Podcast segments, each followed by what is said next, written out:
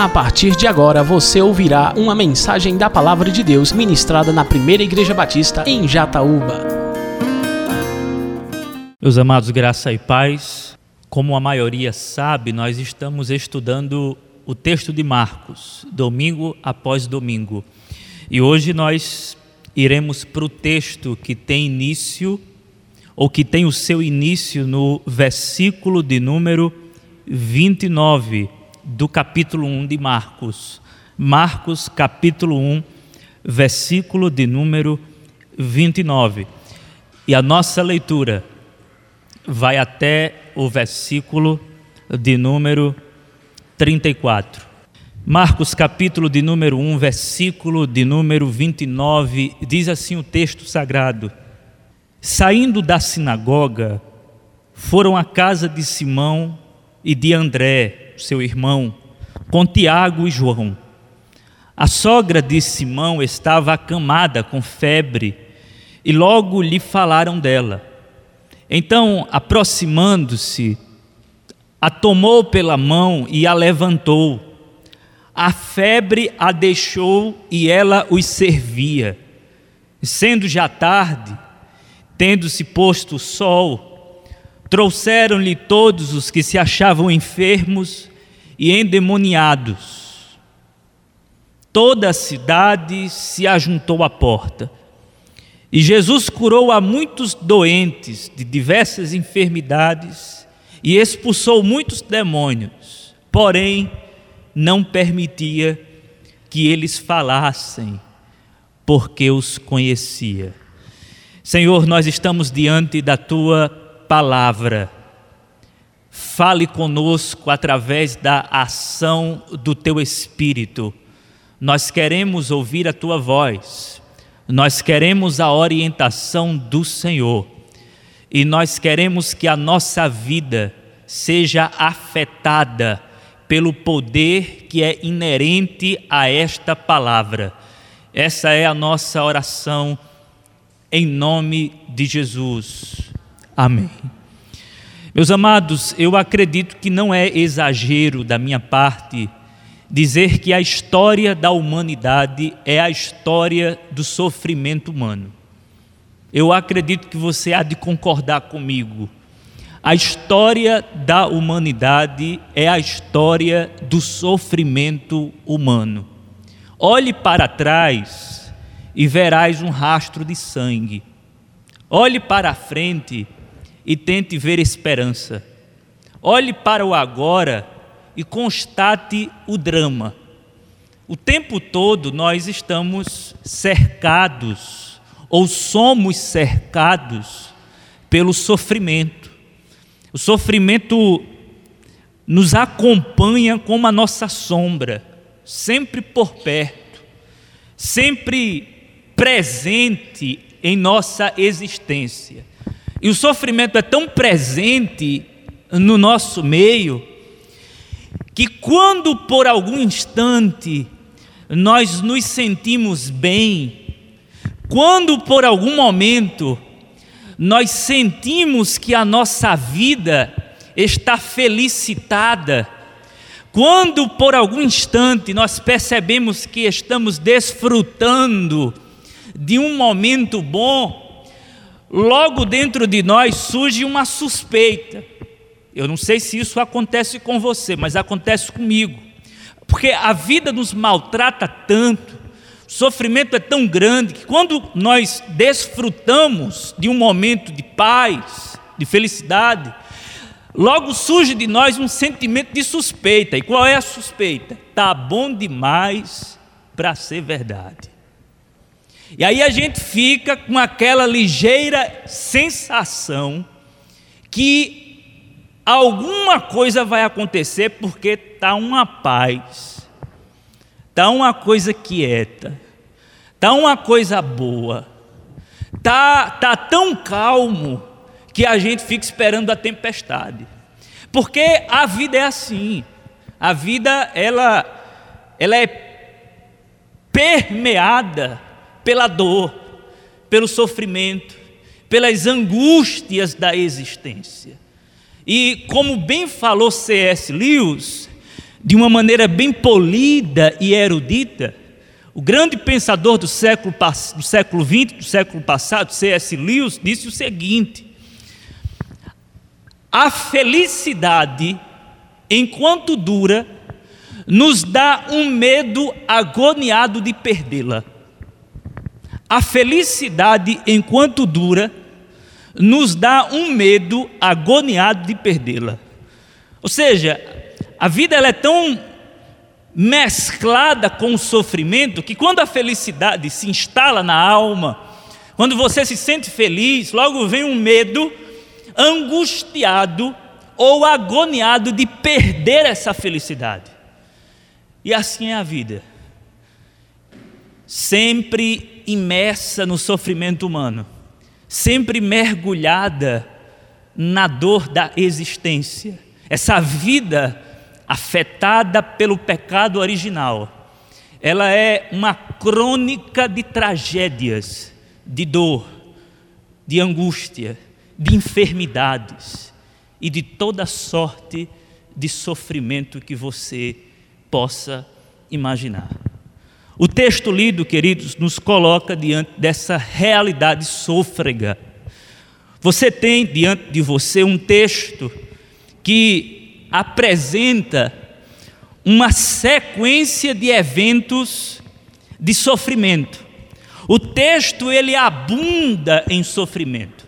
Por mais que essa sessão, essa porção de texto seja bem concisa, por mais que Marcos seja econômico em suas palavras, mas você vai perceber que o mesmo nos coloca diante de uma realidade ininterrupta de sofrimento humano.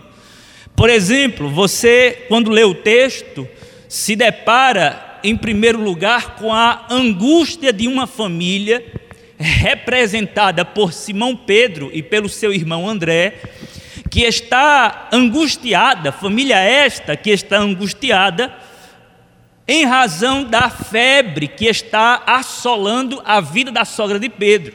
Então você tem, em primeiro lugar, uma família aflita. Por sua vez, você enxerga uma senhora adoecida em cima de uma cama, ardendo em febre, com febre alta, à beira da morte.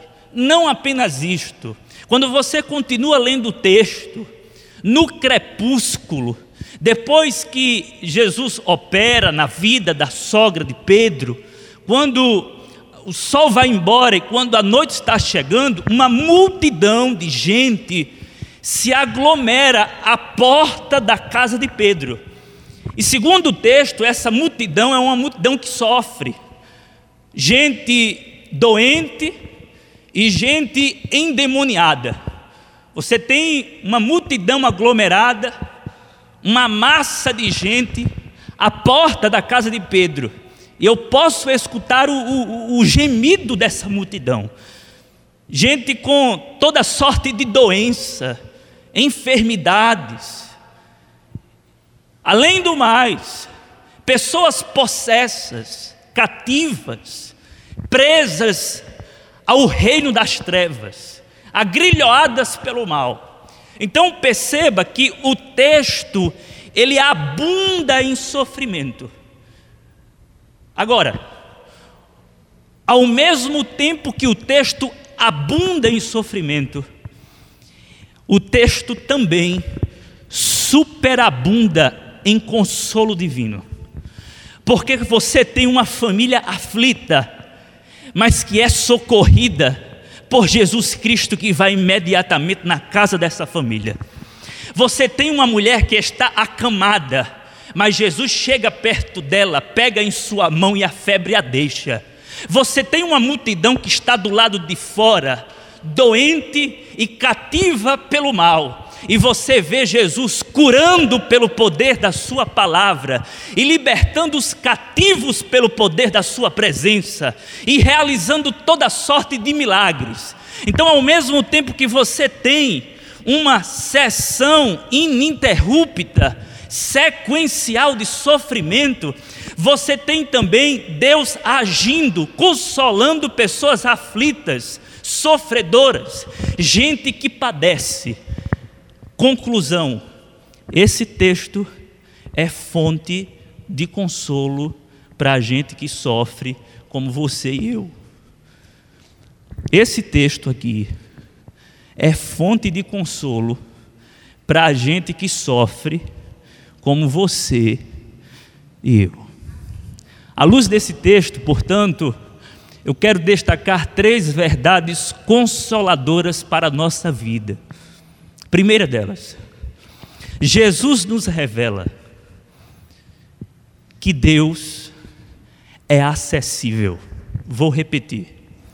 Jesus nos revela que Deus é acessível.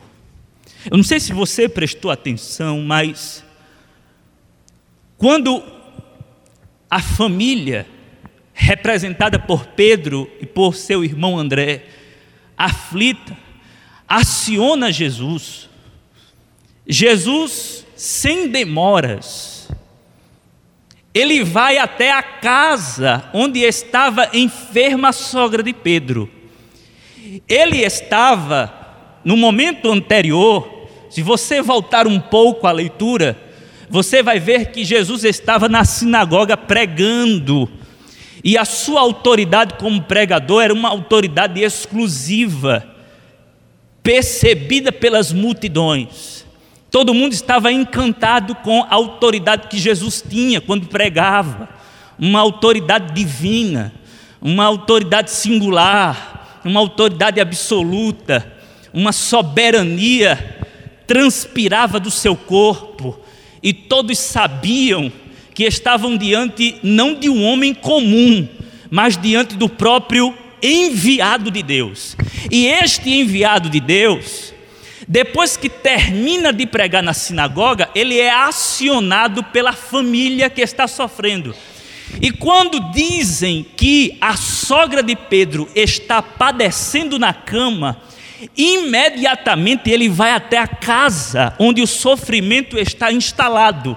Ou seja, ele é tão importante, mas essa importância que reveste ele não o torna intocável. As pessoas tocam nele, as pessoas pegam-no, as pessoas tocam nele, ele é acessível. Depois que ele termina de pregar, ou Pedro ou o seu irmão André, nós não sabemos ao certo, chama Jesus, o toma pela mão e diz: corra, porque a sogra de Pedro está doente. E ele vai. Quando ele chega lá,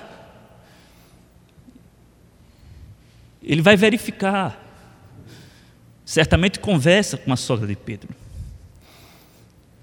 Nós sabemos pelo texto que a cura acontece. Depois desse fato, o que é que nós percebemos no texto? Uma situação até o momento inusitada, as multidões se aglomeram na frente da casa de Pedro, a casa de Pedro vira um hospital. A fama de Jesus começa a percorrer por toda a cidade, e aí uma grande multidão fica lá fora e sabe o que é que Jesus faz? Jesus vai curando uma por uma e libertando um por um. Ou seja, ele é acessível. É bem verdade que, se você continuar lendo o texto, você vai ver que Jesus se recusa a dar continuidade ao seu ministério de cura em razão do tempo porque o tempo em Cafarnaum estava se esgotando e ele precisava ir para outras regiões pregar o Evangelho. Nós iremos ver isso na próxima mensagem. Mas aqui nesse contexto, Jesus se torna acessível à sogra de Pedro, e não apenas à sogra de Pedro, mas às multidões que estão do lado de fora. Ele é alguém que pode ser acessado. Quando as pessoas levam Jesus para dentro de casa, as pessoas estão levando o próprio Deus, porque, como nós sabemos, Jesus é Deus encarnado. Quando tocam em Jesus, estão tocando em Deus. Quando Jesus se torna acessível às pessoas, Deus está se tornando acessível às pessoas. Posto isso, eu quero comunicar uma verdade que traz consigo uma aplicação prática. Em Cristo Jesus, Deus se torna acessível, sem cerimônias. Em Cristo Jesus, Deus se torna acessível, sem cerimônias. Como vocês bem sabem, no Antigo Testamento, por exemplo, para que o sumo sacerdote anualmente entrasse no lugar santo ou o santo dos santos, ele tinha que participar de um ritual meticuloso religioso de santificação para não correr risco de ser morto na presença de Deus. Havia toda uma burocracia religiosa.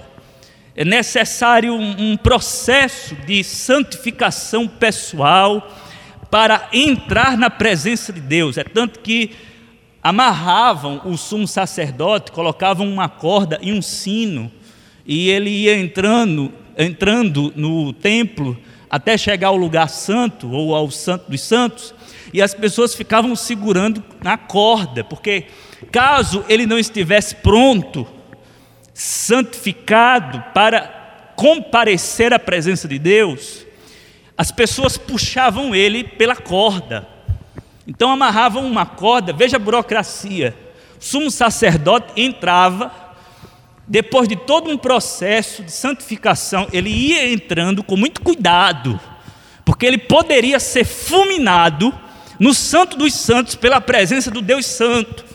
Então, os judeus, os assistentes do templo, ficavam segurando a corda, porque caso ele morresse, eles puxavam o corpo, visto que eles não poderiam entrar na presença de Deus. O que é que nós temos diante de nós? Aqui no texto, um Deus que pode ser acessado sem burocracia agora. Não tem mais essa. Você não precisa de uma cerimônia. Você não precisa de um processo. Você não precisa de nada. Agora, neste momento, como você está e onde você está, você entra na presença de Deus. Em Cristo Jesus. Você está sofrendo e você quer levar o seu sofrimento à presença de Deus? Saiba de uma coisa: não precisa de ritual,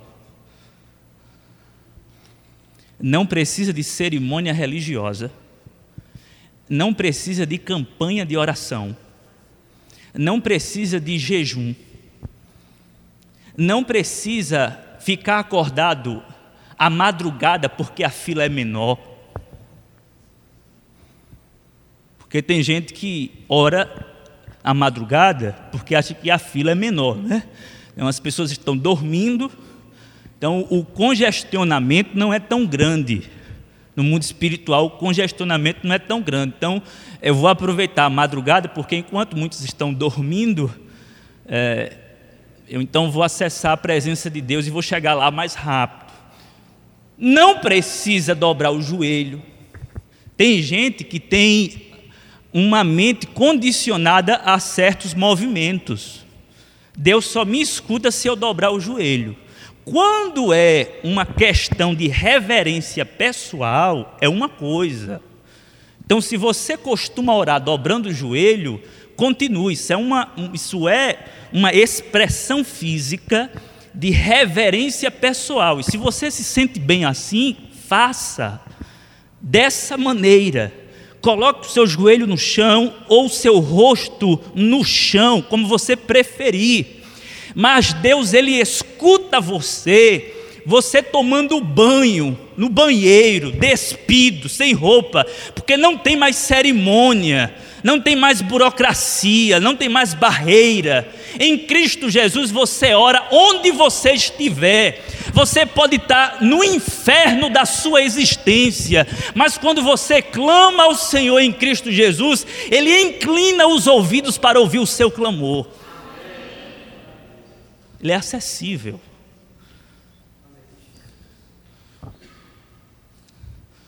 E aí você diz, mas pastor, eu eu não me sinto tão digno porque eu pequei.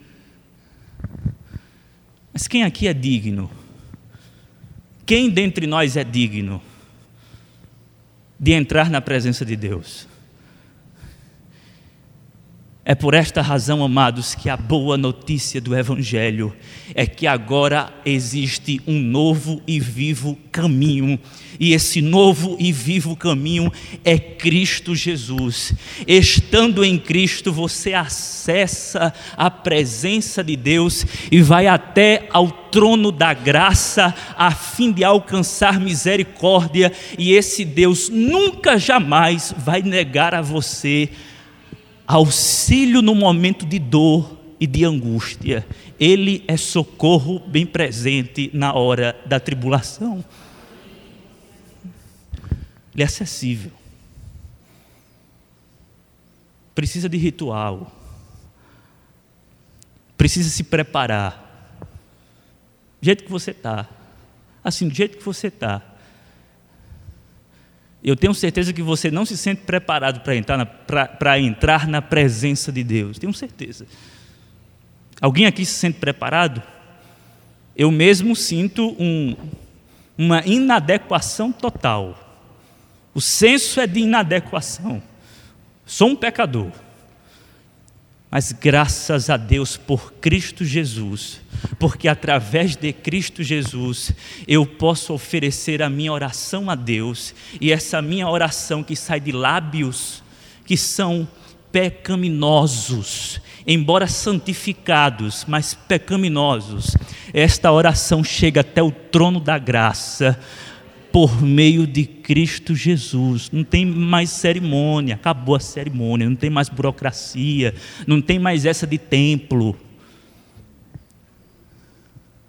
Onde você está andando na rua, você está conversando com Deus, você está caminhando, você acessa Deus, não precisa, não precisa chegar num templo, não precisa ir ao templo do, da igreja católica, não precisa vir ao templo batista, não precisa. Você vem aqui para escutar isso e para louvar ao Senhor, mas para ter contato com Deus, não. Deus é acessível a todos aqueles que entenderam a mensagem da graça, o Deus que se encarnou e acabou com toda barreira religiosa. Não existe mais isso. Você, do jeito que você está, onde você estiver, entre na presença de Deus diga para ele qual é o seu sofrimento e ele não vai lhe rejeitar. Amém, queridos? Em Cristo Jesus, Deus é acessível, sem cerimônias. Quando você estiver sofrendo, quando o sofrimento bater a sua porta, bata a porta de Deus. E eu tenho certeza que Ele vai abrir a porta, porque Ele é cheio de graça e misericórdia. Segundo lugar, amados, qual é a segunda verdade consoladora que emana desse texto? Jesus nos revela, em primeiro lugar, que Deus é acessível, mas, em segundo lugar, Jesus nos revela que Deus é sensível. Deus é sensível. Em primeiro lugar, Ele é acessível. Em segundo lugar, Ele é sensível. Eu não sei se você notou, mas a cura que Jesus realiza sobre a vida da sogra de Pedro não é muito motivada pelo seu poder, como pela sua sensibilidade. Eu não estou dizendo que Jesus não curou pelo poder. Ele curou porque tinha poder, sim. Mas o que eu estou querendo é, trazer como verdade é que a cura de Jesus, ela é muito mais em razão da sensibilidade que ele tem do que pelo poder que ele possui. Eu digo isso, queridos, porque por toda a Escritura, não apenas olhando para esse texto, mas por toda a Escritura, você vai ver que Jesus ele, ele se move em razão da compaixão. A compaixão é o motor divino. Ele se compadece do sofredor. e ele age em favor do que sofre. Ele é sensível, ele tinha compaixão das multidões. E está aqui Jesus diante de uma senhora que está queimando em febre. Provavelmente essa febre era fruto da malária. Esta senhora, segundo a maioria dos estudiosos, ela estava com malária, estava com a febre forte, calafrios, estava beirando a morte. Ela não ia suportar essa febre, por isso o pânico, por isso o alerta. Acionam Jesus, e aí o que é que Jesus faz? Jesus não lança a cura de longe, Jesus vai até ela, Jesus pega na mão dela, olha o texto, versículo de número uh, 31. Então, aproximando-se, tomou-a pela mão e a levantou. Jesus chega na cama, e aí Jesus pega na mão dela, ele se aproxima dela, ele olha bem para ela. Eu acho que ele olha assim, da cabeça aos pés, aí ele pega na mão, e quando ele pega na mão, ele sente a temperatura do corpo. Ele é sensível. Aí quando ele sente a temperatura do corpo, um poder vaza dele. E aí ele vai pegando ela pela mão e puxando-a. E a febre vai a deixando. E ela vai se levantando com ânimo, revigorada. E Jesus lá, segurando a mão dela, dizendo: mulher, eu estou aqui, eu estou contigo. Eu sinto o seu drama. Se levante. Estou perto. Sensibilidade divina. Agora perceba que depois que Jesus realiza essa, essa cura, no crepúsculo as multidões se aglomeram à porta da casa de Pedro. O que é que Jesus faz? Ele sai curando os doentes. Perceba um detalhe importantíssimo: Jesus não sai curando enfermidades. Jesus sai curando enfermos. A ênfase de Jesus não é sobre a doença, a ênfase, a ênfase de Jesus é sobre o doente. Ele não está muito preocupado em revelar o seu poder sobre as enfermidades, embora Marcos tenha a, o propósito de anunciar o poder de Jesus sobre as forças do mal. Não obstante, esse texto nos comunica que Jesus ele não está tão preocupado em publicar o seu poder sobre as doenças, mas ele simplesmente está preocupado com a gente que sofre. E aí ele vai curando uma a uma. Não apenas isso, ele sai libertando os cativos do diabo, ele vai libertando as pessoas presas, pessoas sem vida própria, possessas, que já não já não existem em si mesmas, mas que estão possuídas, que estão sem controle. E Jesus não está aqui preocupado em revelar o seu poder sobre demônios, mas Jesus está preocupado em libertar pessoas que estão cativas pelo mal sensibilidade divina. Diante disso, queridos, eu quero dar dois conselhos. Primeiro, em meio ao sofrimento, lembre-se que Deus é sensível à sua dor. Quando você estiver sofrendo, lembre-se que Deus é sensível à sua dor.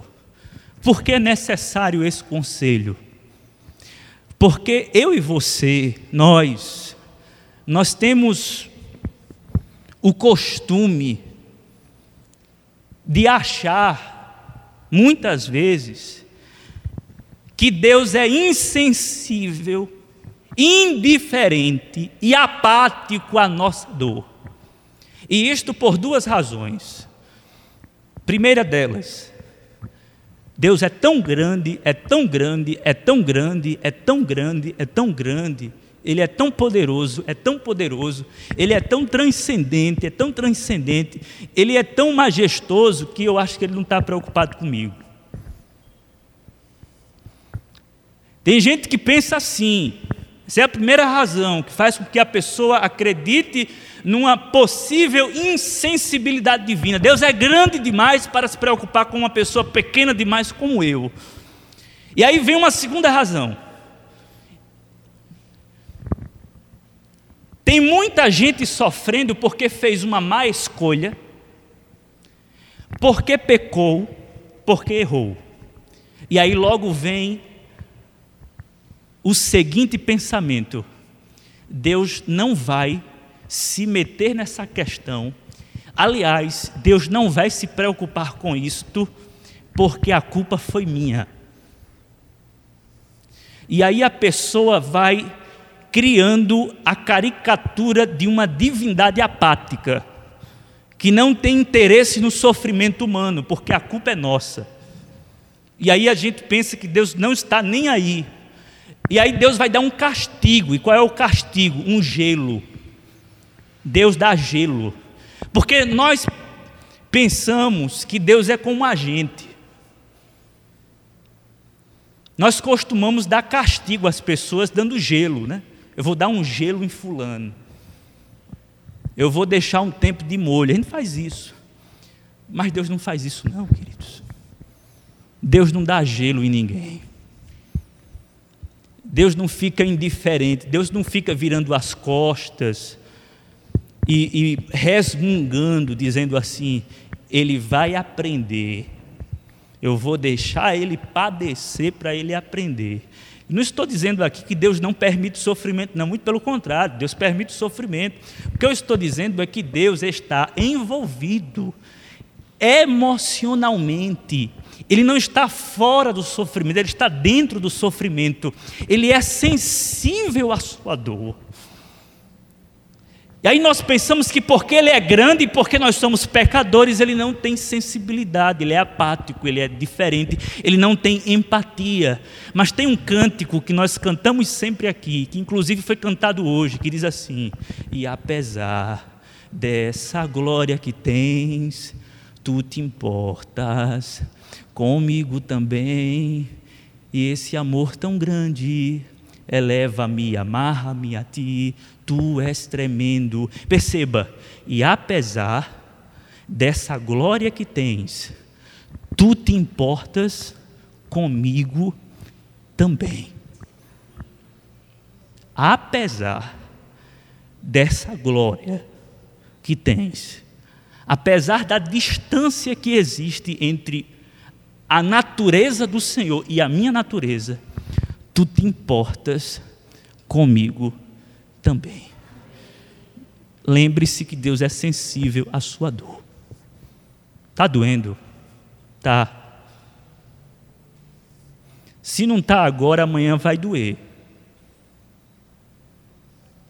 E quando doer, lembre-se que Deus sabe que está doendo. Segundo conselho: se Jesus revela a sensibilidade divina, ou a de Deus, nós devemos materializar a sensibilidade divina. Jesus está aqui como homem numa manifestação física e concreta da divindade. As pessoas podem tocá-lo e ele pode tocar nas pessoas. Como nós sabemos, Deus é espírito. O próprio Jesus foi quem disse: Deus é espírito. Mas esse Deus que é espírito, na pessoa do filho, que estava também em seu estado pré-encarnado, como espírito, ele se faz carne e habita entre nós. E quando ele se fez carne e habitou entre nós, ele manifestou a sensibilidade divina através da capacidade de tocar, de sentir, de perceber, ser tocado e tocar, Jesus, no entanto, não está mais aqui no nosso meio como estava no primeiro século. E agora? Tem o Espírito, pastor, porque ele disse que não nos deixaria órfãos, mas que enviaria o Consolador ou outro Consolador, mas o Espírito também é Espírito. Nada pode substituir a presença física de Jesus Cristo. É tanto que nós aguardamos pelo dia da revelação. E o dia da revelação é o dia da manifestação gloriosa da pessoa bendita do Filho de Deus. Nada substitui essa presença física. E agora, pastor, você é o corpo de Cristo na terra. Qual é a aplicação prática? Você e eu temos a obrigação de materializar a sensibilidade divina. Não adianta você dizer a uma pessoa que está sofrendo que Deus lhe ajude, se você não der um abraço nela. Porque na verdade ela quer sentir. Mas como sentir Deus? Tem muita gente que quer chorar e não tem um ombro. E onde é que está o ombro de Deus? Está aí em você. Sabe como é que você materializa a sensibilidade divina? Tem muita gente que não tem carro por alguma razão e não pode se deslocar para um determinado lugar, e aí você oferece o seu carro para a pessoa. Você está materializando a sensibilidade divina. Tem muita gente que está doente, que precisa de remédio, que não tem acesso a esse remédio, que não tem conhecimento, que não tem recurso. E aí o que é que você faz? Você vai atrás de remédio, vai atrás de medicamento e oferece à pessoa todos os recursos. Isso é materializar a sensibilidade divina. Não é você chegar para a pessoa e dizer assim: Deus vai curar a tua enfermidade. É você chegar para a pessoa e perguntar: comprou o remédio? Não, mas porque é muito caro, a gente vai ajudar.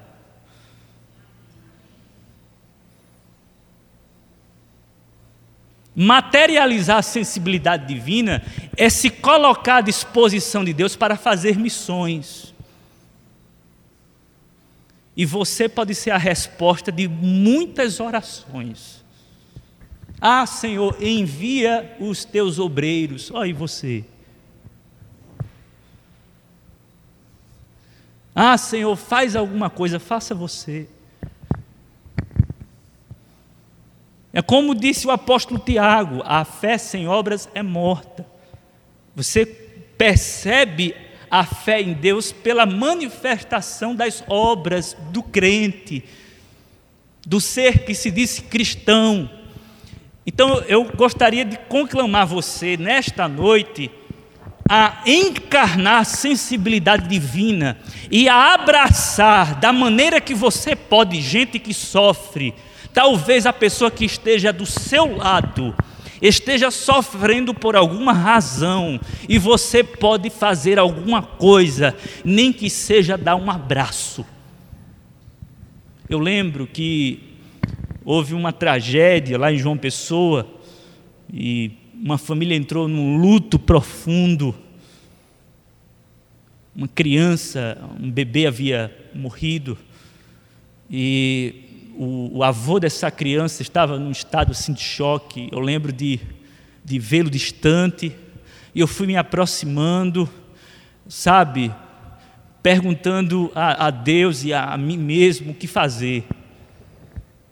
E ele percebeu que eu estava um pouco acanhado e eu fui me aproximando.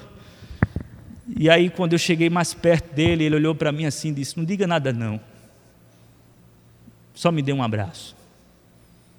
E aí eu fiquei uns dois minutos assim, abraçado, ele me segurando. Ele só queria um abraço. Ele não queria palavras. Palavras de consolo são boas, mas nada substitui um abraço caloroso como Jesus que chega na sogra de Pedro e pega na mão dela e sente a temperatura do corpo dela. E ela vai percebendo que a febre vai deixando ela E logo ela vai se levantando, porque Deus é sensível à dor alheia.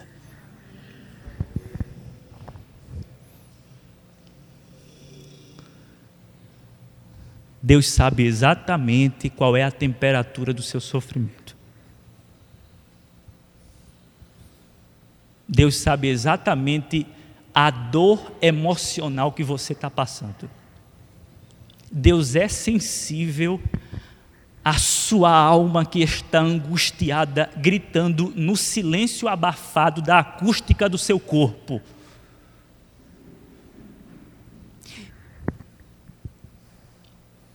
Deus sabe exatamente até onde vai o seu sofrimento e até onde você pode suportar. Se você não puder mais suportar, Ele para.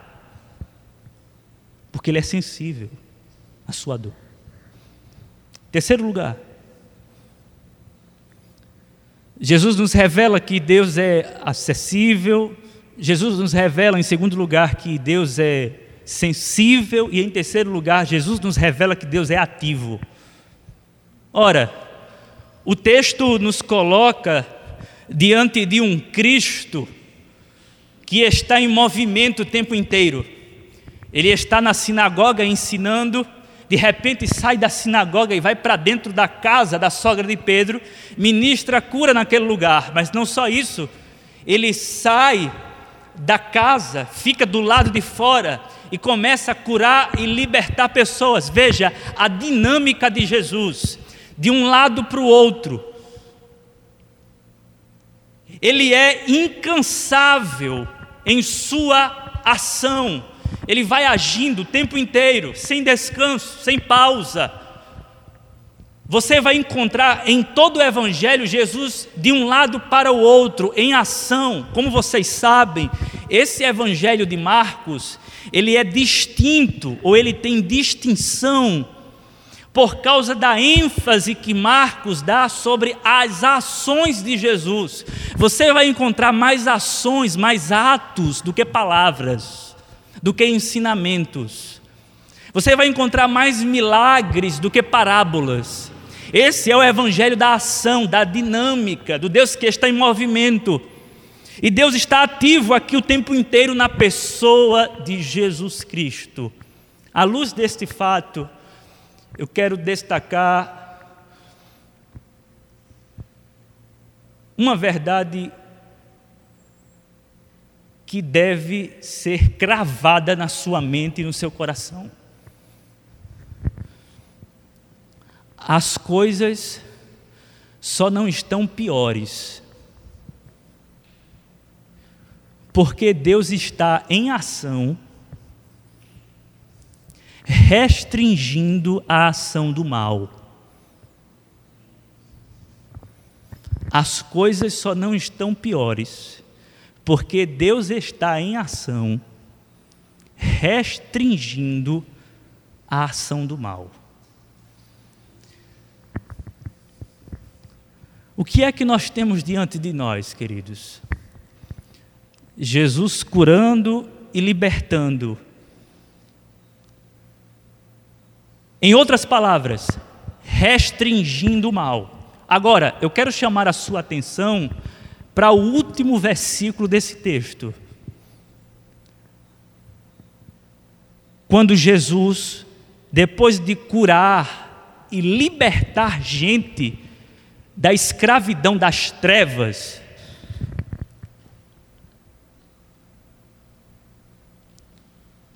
e expulsou muitos demônios, diz o texto, porém não permitia que eles falassem porque o conheciam.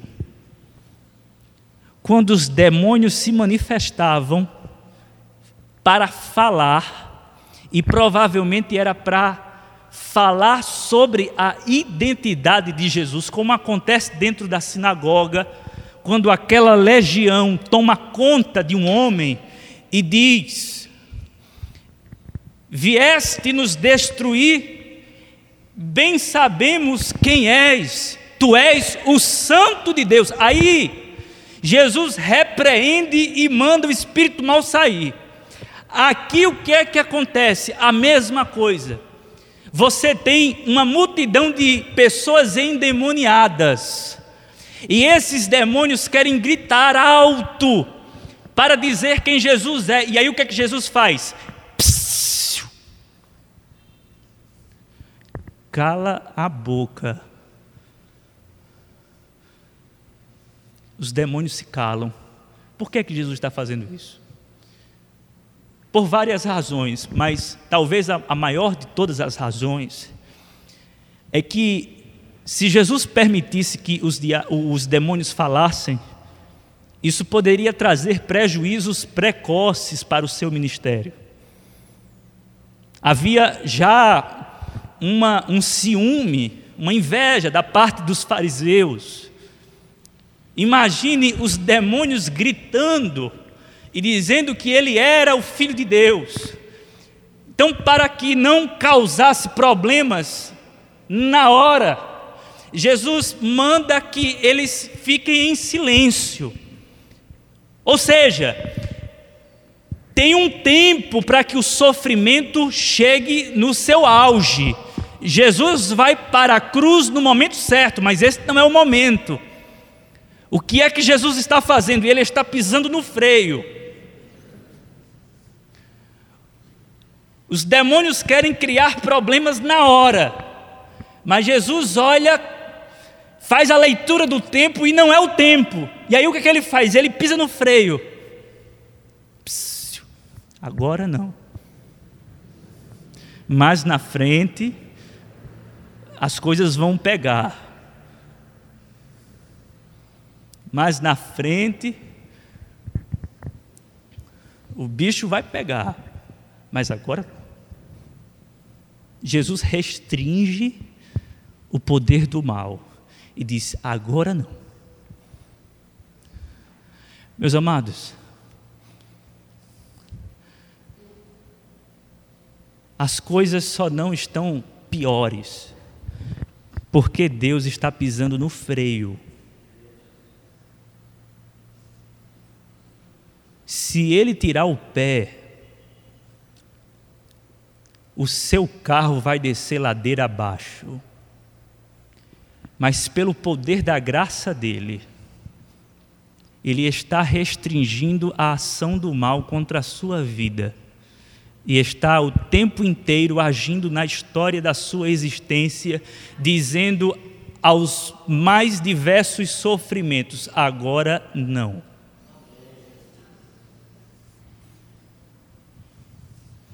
Os livramentos que Deus dá a você é Deus dizendo: agora não. Eu gosto muito da passagem que Jesus diz a Pedro: Pedro, Satanás falou comigo para se andar contigo, mas eu roguei ao Pai para que isso não acontecesse. Como disse Martinho Lutero, e eu citei isso na mensagem passada, o diabo é um cachorro preso à coleira de Deus. E ele restringe a ação desse cachorro mau, o tempo inteiro, não permitindo a sua ação devastadora. Deus está no controle da história tanto da macro história como da micro história da sua vida. Está no controle absoluto e total. Talvez você esteja dizendo agora, mas pastor, o sofrimento está grande, poderia estar pior. O seu casamento está com problemas, ainda bem que não se acabou. Poderia ter acabado, né? Está vendo como Deus é bom? Brigas e mais brigas, não se acabou ainda, Deus segurando. O seu filho está no mundo das drogas, da prostituição, do crime, algo desse tipo. Ainda bem que ele ainda está vivo. Sabe o que é isso? é Deus limitando o mal.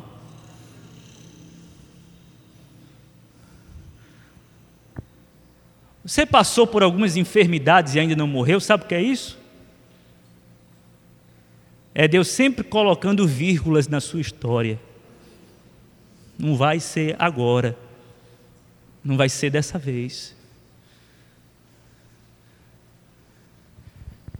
Eu sei, amados, que essa mensagem não é tão consoladora assim como a gente queria, porque o que a gente quer, na verdade, é que o pastor diga assim: Deus vai colocar um ponto final nesse, nesse sofrimento, vai acontecer um milagre, você.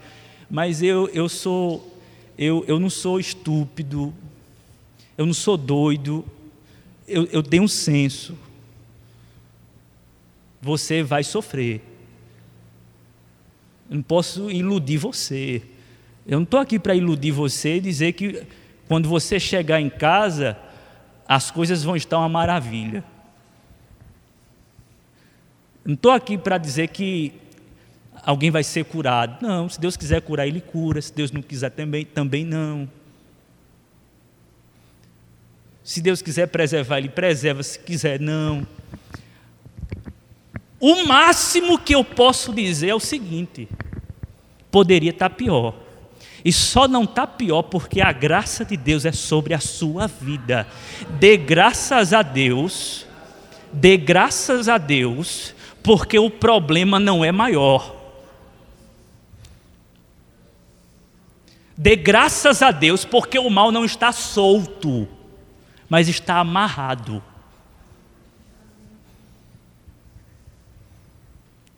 Dê graças a Deus porque o sofrimento não é aleatório, mas é dentro de um propósito divino.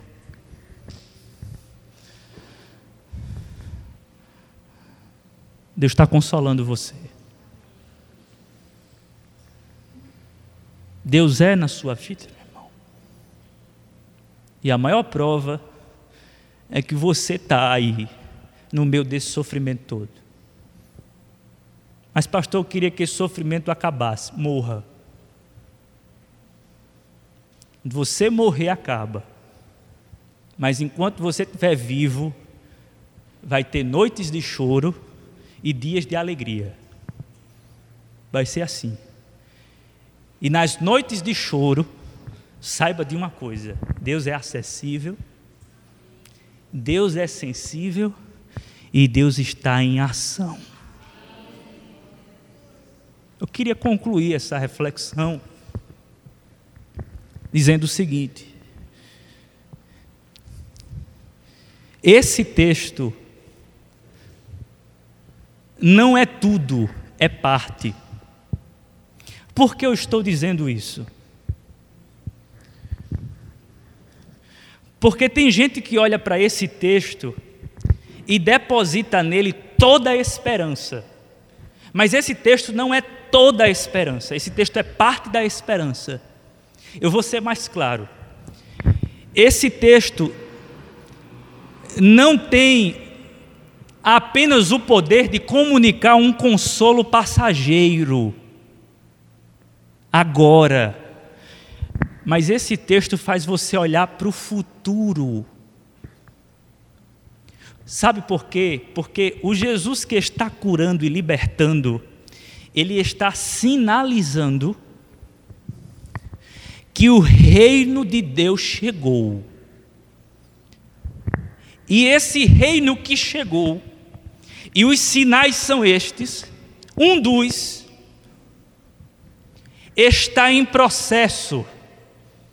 E aí Jesus quer que você olhe, ou o narrador sagrado quer que você olhe para o processo e para o ponto final. Porque no ponto final, Deus trará justiça sobre a terra. E quando Deus trouxer definitivamente justiça sobre a terra, Ele vai varrer o sofrimento humano da terra e da vida. Por quê? Porque o mal vai ser erradicado e a paz e a justiça e a equidade serão radicadas na terra. Entende? A perspectiva cristã é futura, é escatológica, é olhando para frente, é olhando para a eternidade, é olhando para a graça futura. A nossa oração é Maranata, Maranata, Maranata, ora vem Senhor Jesus. O apóstolo Paulo é categórico quando ele diz: se a nossa esperança está apenas nesta terra, se a nossa esperança em Cristo se reduz apenas a esta ambiência, nós somos os mais miseráveis homens da terra, mas a nossa expectativa é tal que nós olhamos para a frente, nós olhamos para o futuro, nós olhamos para a eternidade e oramos assim: Maranata, ora vem, Senhor Jesus, vem sobre nós vem sobre essa terra, acaba com esse sofrimento. Amados, essa é a única mensagem que pode consolar uma senhora que está numa cama com câncer em fase terminal.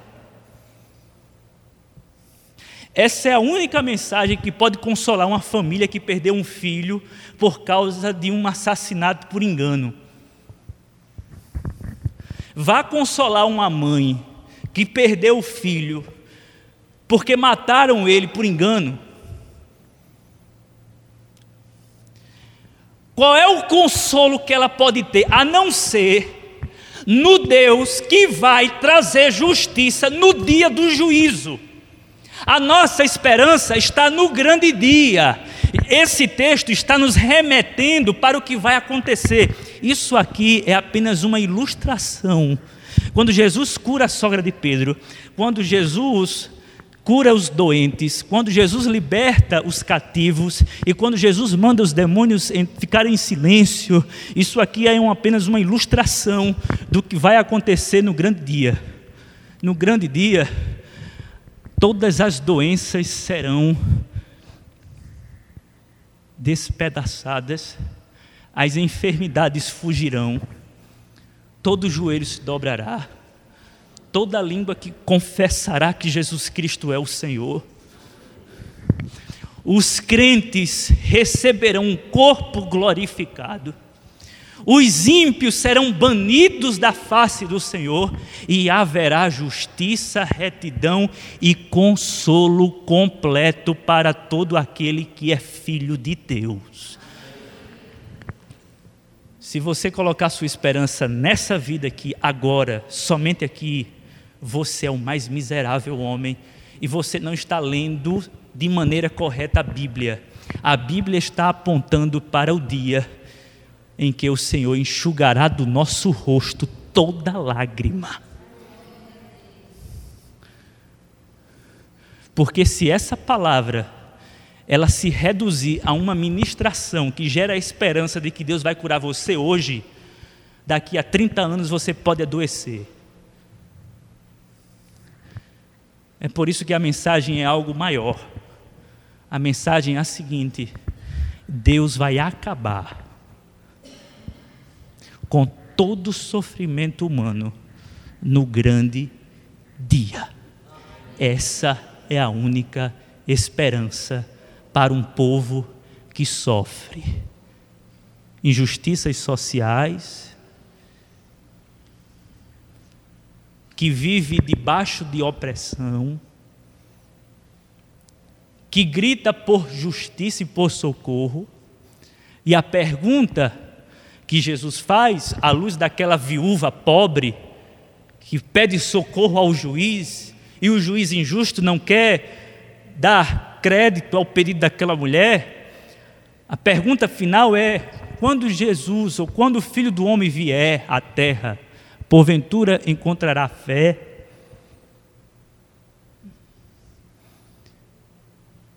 Eu espero que Deus conserve a fé que há dentro de você, fé que olha para a eternidade, fé que tem um conteúdo e esse conteúdo está ancorado na glória do porvir e não nessa vida passageira que vai trazer sofrimento sobre a sua vida, mas haverá um dia que Deus vai descer do seu trono e vai enxugar do rosto dos seus filhos todas as lágrimas.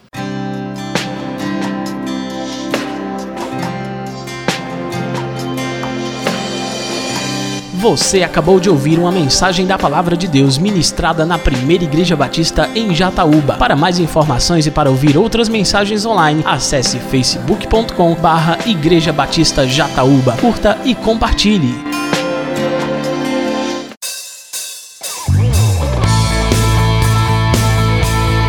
Visite nossa igreja. Às quartas-feiras, a partir das sete e meia da noite, temos culto de oração e estudo da palavra. Aos sábados, Conexão Jovem, a partir das sete e meia. No domingo, às nove da manhã, temos Escola Bíblica Dominical. E à noite, a partir das sete horas, temos a nossa celebração. Primeira Igreja Batista em Jataúba. Há 14 anos, adorando ao Rei dos Reis.